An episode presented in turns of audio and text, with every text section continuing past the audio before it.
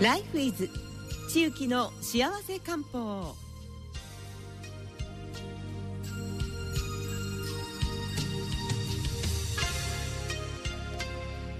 時刻は12時28分になりました。続いては地域の幸せ漢方。このコーナーは中期道薬局赤田千幸先生です。よろしくお願いいたします。よろしくお願いいたします。寒暖差が激しくて。はい。本当に。風邪ひいてらっしゃる方が周りにいらっしゃるんですけど。すっごく多いですね。ねみんな大丈夫っていう感じです、はい、あの先生の薬局にもやはり風邪の方っていうのはそうなん来られますか？来られますね、つい油断してらっしゃるんですね、本当に朝晩がびっくりするぐらいですね、ね、あとインフルエンザもなんか流行ってるみたいなので、ね、今年はまたね、はい、あの早いみたいなので皆さんにぜひね養生してもらいたいなと思います。はい、はい、えー、今日も養生についてまた漢方について分かりやすくお話しいただこうと思います、はい、さあ今日のテーマは？はい。今日のテーマはあの薬膳についてです。薬膳。はい、えーと、と最近中気道はですねこの薬膳がちょっと流行っておりまして先月もあの薬膳グラノーラを作ったんですけれども、うん、あの皆さんに身近なところから漢方について、うん、あの触れていただければと思います。昨日は私も薬膳の勉強会があって、はい、なんと宿題がですね秋の薬膳ね秋にいいテーマでレシピを考えていきましょうというあの勉強会がありました。でまあ秋っていうとですね立秋8月8日から11月8日までの3か月の間を、まあ、秋というふうに東洋学では、あのなってて立てているんですけれどもあの肺の動きで五臓でいうと、その肺が大切な時期になります。で肺とあの体の中の流れ経絡でつながっているのは大腸とそれから皮膚。これが、えーと、3種類こう流れていくんですね。だから例えば咳が出やすいとか皮膚が痒くなるとか、うん、便通がねちょっと滞ってしまうっていうのが出てくるのが秋になりやすいんです。はいであの秋の、まあ、養生法としてはですねあの安定した気持ちであの過ごすことが大切であの感情からもね四季折々どんな感情になるかっていうと秋はあの憂うというかね悲しくなりやすい、センチメンタルな。そういう音楽も多いですよね。多いですよね。歌詞だったり曲のこうテイストとかもそうなんちょっとどっちかっていうと寂しい感じの曲とか。ね、うん、あの落ち葉が落ちるだけで悲しくなったりという方も多いと思うんですけど、これはあの自然の流れの中でセンチメンタルになる、ロマンチックにもね、なるとも言われていますけれどもそういった時期で病気になるまで悲しんではいけないということです。そういうためには養生法として秋はですね早く寝て早く起きる心を安らかにし陽気を潜めて過ごすべきである。陽気を潜めるということは、まあ、あんまり活発にこう動きすぎないで、うん、あのスポーツの秋っていうんですけれども本当にあのスポーツにはぴったりの時期なんですけれども急にやりすぎると良くないという意味で、まあ、古典にも早寝早起きをして、まああのね、ちょっと活動もあんまり激しいものは控えましょうということでなっています。なるほど、まあ、どちらかというと穏やかなそうですね状態を保ちながらっていうのが秋、はい、そうなんです。で秋はですねあの肺っていうのは、うん、ある程度こう湿り気のある臓器なので、うん、潤いのあるという感じでしょうか、ね。はい、だから乾燥に弱いので、うん、乾燥させるっていうことを避けると元気に過ごせます。例えばあの先日も私飛行機に乗ったんですけどすごい乾燥してますね。飛行機の鼻が痛くなっちゃう。だからその鼻血出ちゃうとか 本当に粘膜がね弱い方辛いと思うんですよ。息するだけでしんどい。だからこう喉を使われる方とかはやっぱマスクしたりとかドライアイになったりとかね。そうですよね、だからそういう潤すのが大事です。でも潤すって大事って言っても、まあ、マスクを思いつくんですけど、食べ物で言うとそのネギとか生姜とか唐辛子にんにく酒とか結構温まるもの今から入れていこうって皆さん思うじゃないですか、うん、でも入れすぎると今度は消耗しすぎてしまうのであの冬になったらぐっと入れてもいいですけど、うん、秋の間はちょびちょび入れるっていうことが大切になってきます。入れればいいってもんじゃないわけですね。そうなんですよ。ちょびちょび入れないと急に入れ始めるとですね、うん、体調を壊すので気をつけてください、であと薬膳のね今日話をしようと思うんですけど、はい、私もそのじゃあ漢方薬局をやってるからといって、日頃の食事の中にいろんな生薬が入って出てくるかって言ったら全くそんなことはなくてですね。あのどっちかというと普通の食事なんですがあの旬のものを使うと自然にやっぱり薬膳になってるなっていうのがあの今回レシピを書いてみて思いました。はいで私が作ったレシピなんですけれどもまずあのご飯ものですね。ご飯にはあの東洋医学ではおかゆが、まあ、推奨されています。だから中国ではこうねおかゆの朝食のそうなんです。取っていくっていうスタイルが多いですよね。そうなんです。そのおかゆの中にあの蓮の実を入れたりとか松の実を入れるといいっていうふうに言われています。小豆とかも入ってたりしますよね。その通りです、うん、小豆なんかもあのジンにも入りますので冬を迎えるにはいいと思います。ただ、まあ、実際のところ、日本の、ね、方々でですねあの朝からおかゆっていう方は少ないかもしれないのでちょっとなんかこう元気が元気まあなんていうんですかしっかり食べていこうっていう方が割と多いかもしれないですよね。で、ね、腹持ち宿してもおかゆだとちょっと持たないなとか。そうなんです。よね、うん、でそういうところで、まあ、一応ご飯にしてみてですね、うん、まあ、玄米とかもいいなと思いました。でも玄米って実はですね消化が悪くって胃腸の弱い方はできないので、あの山芋をかけるといいかなと思って山芋とセットにしてみたんです、ただやっぱりあの山芋はこの時期あの漢方では三薬山の薬って書くんですね山芋は。でとってもあの肺にいいものなので山芋を使ったメニューっていうのをどこかに入れたかったんですけどご飯にかけたかったんですだから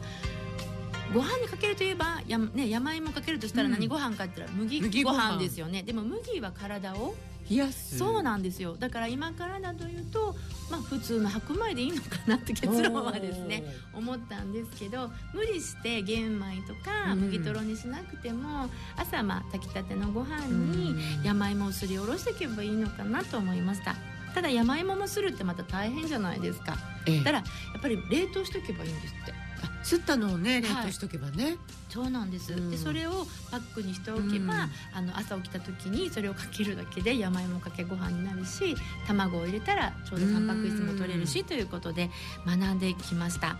え山芋は胃腸を活発にしてあの需要競争にいいですしあとだし汁にですね、まあ、醤油みりんを使うことで、まあ、発酵食品が入るということで朝おすすめの食材ということでした。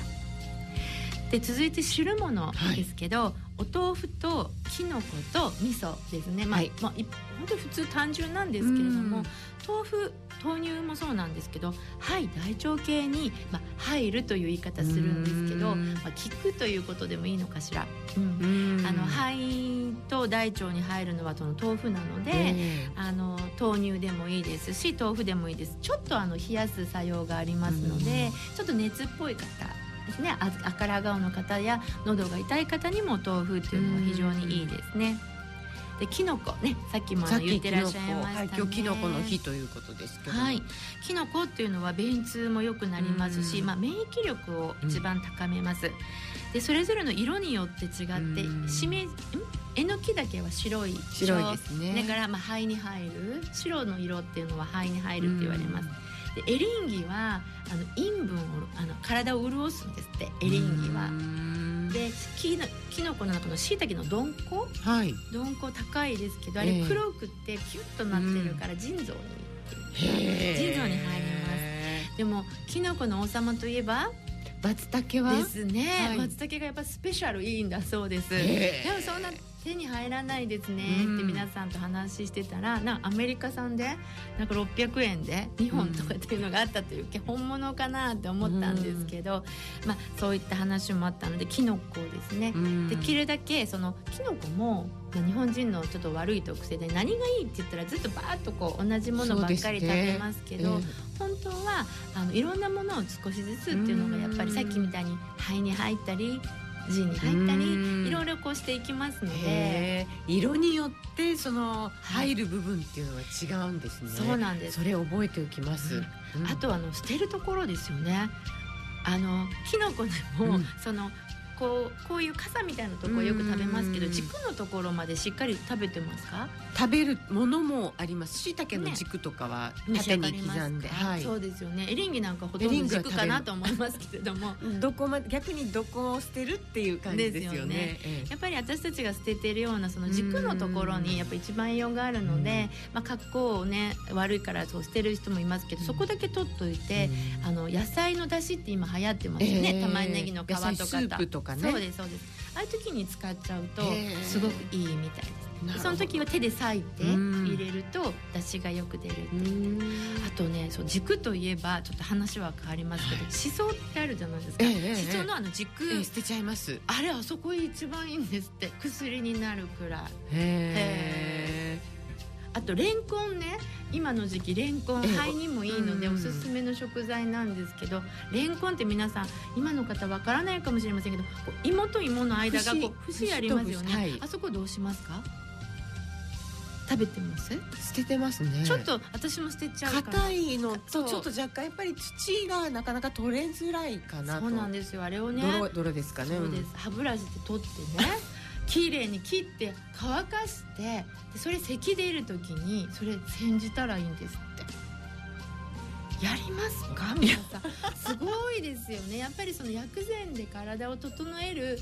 スペシャリストの人って私本当にどこまでも。どこまでもっていうか無駄にしない。その効能をご存知でいらっしゃって。なるべくその、はい、いわゆる、まあ、薬膳だから薬ではない、うん、薬いやいやどう言ったらいいですか、うん、自然界のものだから、薬ではないけれども、はい、薬の役割をしてくれるそうなんです。ってことですよね。その通りです、うん、ね。だから自然のものを取るから。そう。あのね薬じゃない部分でねもう本当目から鱗というかどんどん捨ててましたよね、あの気をつけようと思いました。嫌いに。行かなきゃ。歯ブラシ買っとかない、はい、そうですね。レンコン用の。でまあ でもそれすみません咳出た時って言いますけど、はい、それまでどうや冷凍で乾か乾かして、はい、乾かしてる間にどっか行きそうですよね。よね。まあ、それか冷蔵庫の中で自然に乾燥しているか。では冗談ですけど。でそれとまあさっきの豆腐きのこと味噌を入れて味噌汁を作る。味噌はですね腸を温めていきますね。粘膜の強化もできていきます。でメイン主催ですね。何にしようかなと思ってレシピを考えた時にまああの鮭。うん、今ね9月から美味しいですもんね。そうサンマもいいんですけど、うん、私は鮭だったら焼き、いや簡単なので鮭にしたんですけどね 鮭はあの中お腹を温めて気を盛んにする力があります、うん、まあ、今流行りのアスタキサンチンも入ってますし、うん、赤いやつですね。そうです。生殖機能を上げたりとかですね、うん、元気になります。で普通にそこに塩を入れるんではなくて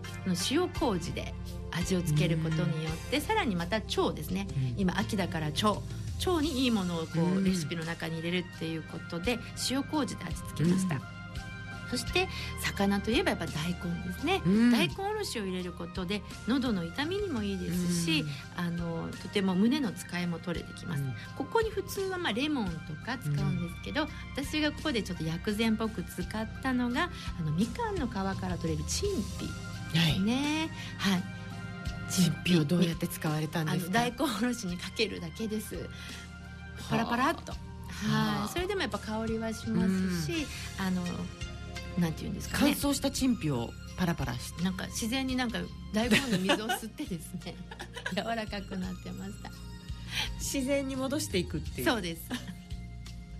で今回その陳皮は、まあ、漢方薬局なのであるんですけど、うん、皆さんのご家庭でも陳皮ってねとっても便利なんですよね、うん、色が綺麗で、まあ、いわゆるみかんの皮の乾燥させたものですよね。そうなんです。で乾燥のさせ方っていうのはまたみんなで話し合ったんですけど、うん、あの天日干しをしてますっていうふうに言ったんですしいたけとか天日干ししますよね。そうその方がいいって言われますよね、えーでも陳皮に限っては天日干しすると台無しなんだそうです、えー、あの芳香作用っていうか、あの香りが全部飛ぶんだそうですで一番いいのがあの綺麗にできた人どうやって作ったんですかって聞いたら、うん、あのガスストーブの前にほったらかしていたと。ストーブ、冬季限定ですねそうですよね。だから今年の冬ぜひ皆さんにみかんを食べてストーブの前に置いといてもらえれば陳皮だらけになります。陳皮だらけで それをこう乾燥したものってまた吸湿性があるのでまた吸っちゃいますのであの細かくカリカリっとして、うん、あの瓶の中に乾燥剤と入れておいて何にでも入れてもらったらいいと思います。であのいいなと思ったのがあの醤油に入れておく。よく今最近あの醤油の中にあごだし入れたりかつお入れたりとかだし醤油を皆さんねお作りになる方多いんですけどチンピ入れるチンピ入れるんです。チンピ醤油。もうねあの何入れたかなってわからんくなりそうな感じですね。ねそうですね。チンピ醤油。そう薬酒だけじゃなくて、うん、あのお酒でねホワイトリカーにいろんなものつけるって皆さんされますけど、まあ、できたら今度お醤油とか酢とか、いろんなものに入れてみてもいかがでしょうか、この陳皮の効能っていうのは？はいあの胃腸に非常にいいですね、胃腸にいいのとあとあの気持ちの期待っていうんですけど、気が塞いだ時気分がこう沈んだ時に元気になるっていうふうな効果があります、アロマでもこうオレンジとかグレープフルーツとかっていうのは、そういう効果がね、はい、期待されますよね、はい、その通りです、はいで最後まあデザートなんですけどデザートをね皆さんのやっぱり専門家が作るとですねあの杏仁豆腐とか結構難しいタイプ。私はもう本当簡単にですねバナナヨーグルトにしてしまいました、まあ、バナナを切って入れ ごめんなさい。さっきのあの他の方々からは何？あの杏仁豆腐って結構あの手の込んだことされてたわけですよね、はい、そうなんですよ。ちき先生。はい。バナナヨーグルトってバナナを刻んで？だけですね。市販のヨーグルトに？かけただけなんですけどそれに松の実とかですね。ほうじハトムギとか上にこうトッピングでちょっとグラノーラっぽくしました。すいません。さっきからずっとトッピングに 頼ってますえっと大根おろしの上にチンピでしたよね、はい、そうです誰でもできます、うん、忙しいねとか方とか料理ちょっと苦手だなと思っても、うん、本当一般的なメニューなんですけど、うん、実はちゃんと家で作ったりとか選んでるとそこですよね、うん自然に薬膳になっていたなんかあの薬膳というといろんなものを買い揃えて、はい、食材をでさやろうって構えなきゃいけないのかなって思いがちですけど、はい、今の千木先生の話聞いてるとぐっとハードルが下がりましたね。あそれでいいんだっていう感じですね。そうなんですよ。でもただあの簡単でいいなと思ったのは、うん、リンゴをですねリンゴの芯をくり抜いて、うん、真ん中にそのバターとシナモンと、あと胡椒を入れてレンジでチン？昔よくあの焼きりんご母が作ってくれてました。そうですか、うん、だからそういうふうにレンチンですって言うんですよね、うん、巨チンいっぱい出てきますね、はい、なんか薬膳の先生が、まあ、基本ね薬膳っていうのをそういうレンチンに使わないって昔言ってたんですけど、うん昨日は使いましょうっていうふうに言っていただいたので、あの本当にリンゴ今からいいですよね、腸にもいいですしそしてバターにもいろんな効能があるんです。使いすぎはダメですけども、非常にいい栄養として使われていきますのであのぜひそのリンゴを使っていかれるといいと思います。これからねリンゴの季節ですもんね。そうなんです。あと梨もね潤いますので、梨を刻んでどこに入れましょう？餃子に入れるんですよキムチとかにはよくね、は入って入ってるっていうあのね聞きますけど餃子？餃子水餃子に入れたら非常に美味しかったっていうふうに皆さん言ってて。細かく刻むやっぱり。はいそうですね、そうやってですねいろんな食材を季節のものを取りながらであのふと何に効くのかなみたいなことを考えながら食べられると非常に楽しいかなと思います。あと一般的には近親菜とかクコの実とかキクラゲですね、いろんなものがやっぱり市販で売っている世の中なんだそうです。だからそれをぜひ取り入れてですね水に戻すだけなので結構私も近親菜はすっごく好きであのきんぴらにするんですけど、はい、いわゆる戻して使うんですけど。ね、うん、近親菜は体を温めるか冷やすかというと、冷やしちゃうんですね。でひじきとね、うん、ひじきもよく使うんですけど、ひじきと近親菜とかね合わせるんですけどひじきも実は海藻類って冷やしちゃうんですでもね冷やすから悪いわけじゃないんですよ、だからいろんな今から温めるメニューたくさんの中でふっと近親菜をそのきんぴらとかそういうものが入れるっていうのは非常にバランスが良くなるんです。だからそういうこともあ理解してやるのと知らないでやるのとではまた料理の楽しさが違うじゃないですか。狙い通りみたいな、そういうのを考えて料理なさると非常に楽しくなると思うので、なるほどね。はい、その季節によっての、はい、えー、まあ、今回は肺と腸、はい、そうです。にこうちょっと意識してそうなんです。何が肺と腸にこう効くかなとか効果がね期待できるかなっていうところを食材見ながらこう買い物して、はい、千木先生みたいにねお醤油の中にチンピ入れとけば ちょっとそれもかければ。いいのかなみたいな、あとかぼちゃがすごく出てましたメニューの中に。あやっぱり季節ですね。ですね、でもかぼちゃ別にそのまあだしで煮るだけなんですけど その手の込んだことは皆さんしなくても大丈夫で焼くだけでもいいし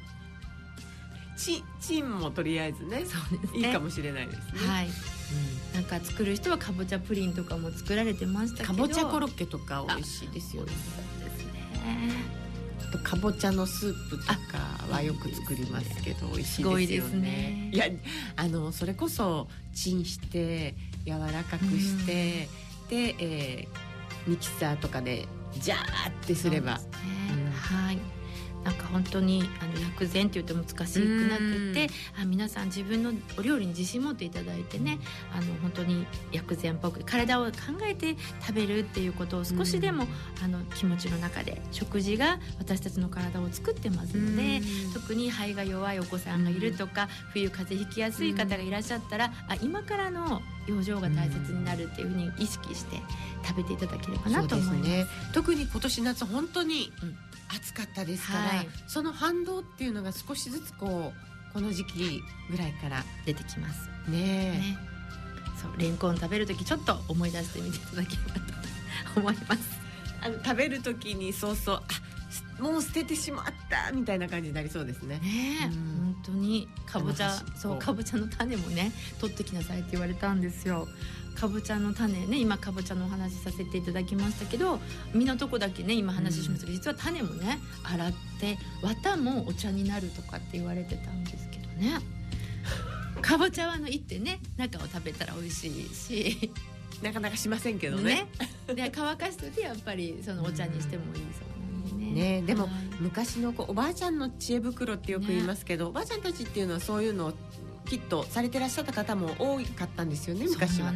こうバーって乾かすのにそれこそ多分天日干しだったと思うんですけど昔は。もうあのござみたいなのをこう引いてその上にバーって広げてましたよねいろんなものを。そうですよね、ね、今はそうやって干したね食べ物の良さっていうものもね、うん、注目されていますしね。ねそういう大きな家があってとか、うん、大きな庭があってとかそういうところでこうできてたような気がしますけどだんだんこうね住む家も住む家族も少なくなってくるとまあなかなか、ね、そう空気も汚れてますしね、ね、っていうこともね、はい、そういうの中でもどう工夫していくかっていうことをね、うん、あの皆さんに自信持ってねお料理していただければと思いました。今日あの印象に残ったのはもう本当レンコンの端っこと、はい、えみかんの皮。天日干ししちゃいけんという。そうです。ストーブの前で。はい乾かしてみてください。かりんに。そうなんですよ、ね、ちょっとストーブ出すのが楽しみになりました、ね、はいそれをお塩につけとけばいいわけですね。そうです。醤油につけといてください。